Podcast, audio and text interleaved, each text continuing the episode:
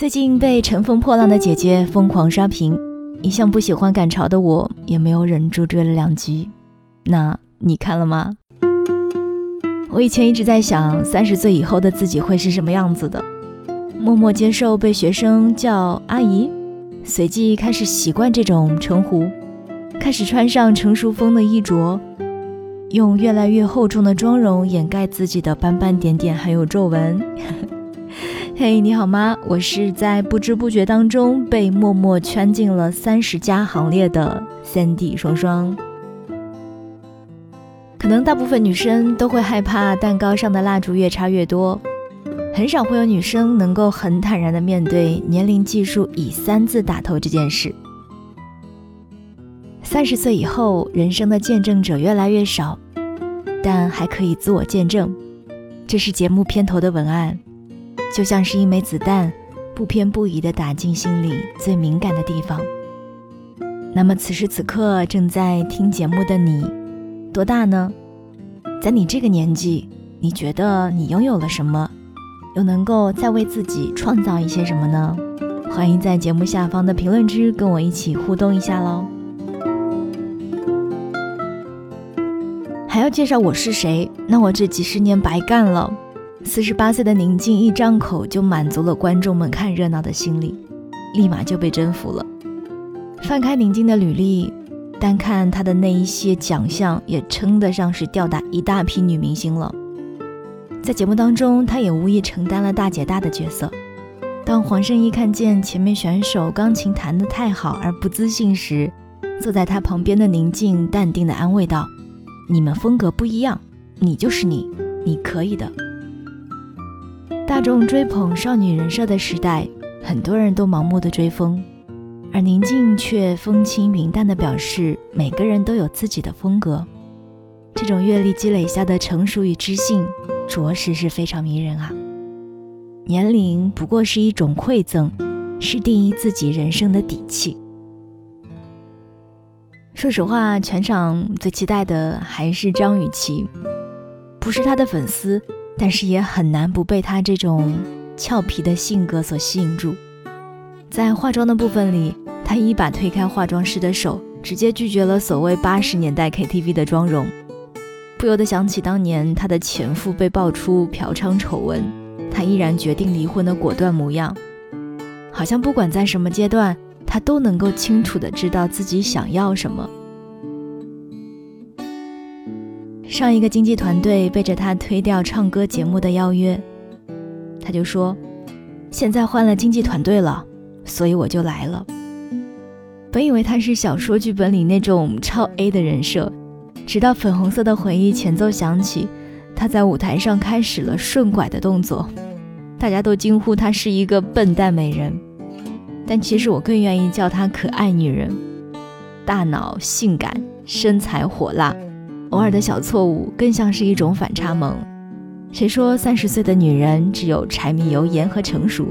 可爱也可以是一种标配。节目里还有这么一群人，让你忍不住感慨：原来他们已经三十加了。比如我一直都很喜欢的张含韵，她说：“我都可爱了大半辈子了，不想再可爱了。”然后金莎说。大家叫我大妈，不如我先自己叫自己阿姨。吴昕说：“我很想回到二十七八岁，我确实错过了几年的黄金时期。”在采访的对话当中，这些女明星也坦然地说出了自己的焦虑。不知道这种焦虑是不是时刻围绕着她们？起码在出演舞台上，她们向我们证明了，焦虑只是一块长长的垫脚石。金莎扎着高马尾，又唱又跳，我还是从前那个少年。张含韵穿着裸背长裙，优雅地弹奏钢琴。吴昕机智的抛梗，解除抢歌尴尬。你会发现，即使社会给女性包围出年龄困境，总有人在努力地证明自己。嘿，三十岁又怎样？我们又不是没有经历过人生的迷茫。我们其实也可以是他们。以前想到三十岁，总会感到焦虑，难免想起影视剧当中在厨房忙碌的主妇形象，以及女职员在职场里面夹缝生存的地位。这种刻板印象既是受外界的影响，也源自于自身的不自信。当看到选手叮当直接在微博上艾特评委杜华为自己撑腰时，我开始明白，年龄不应该是一种妥协。固然，每个阶段都有每个阶段的美，我们更要知道，三十加既可以有十八岁的勇敢与执着，也可以有二十岁的少女心态与娇羞，更可以有自己的成熟与稳重。所以，所谓的年龄焦虑。并没有什么大不了的。虽然我不确定这个节目的最后能不能定义出一个不一样的女团，毕竟有杜华在，但我觉得至少很多女生在看完节目之后，已经愿意开始去重新定义自己的人生了。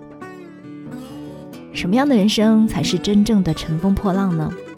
其实就俩字：自信和独立。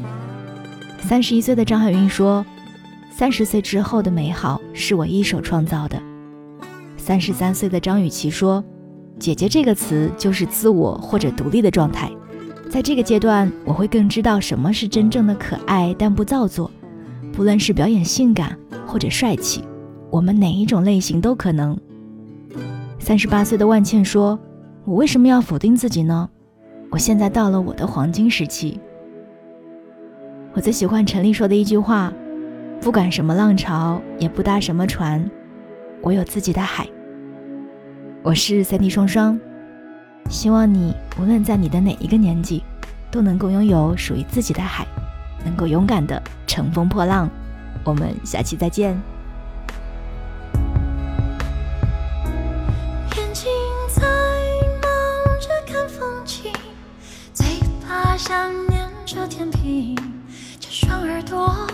只想保持安静，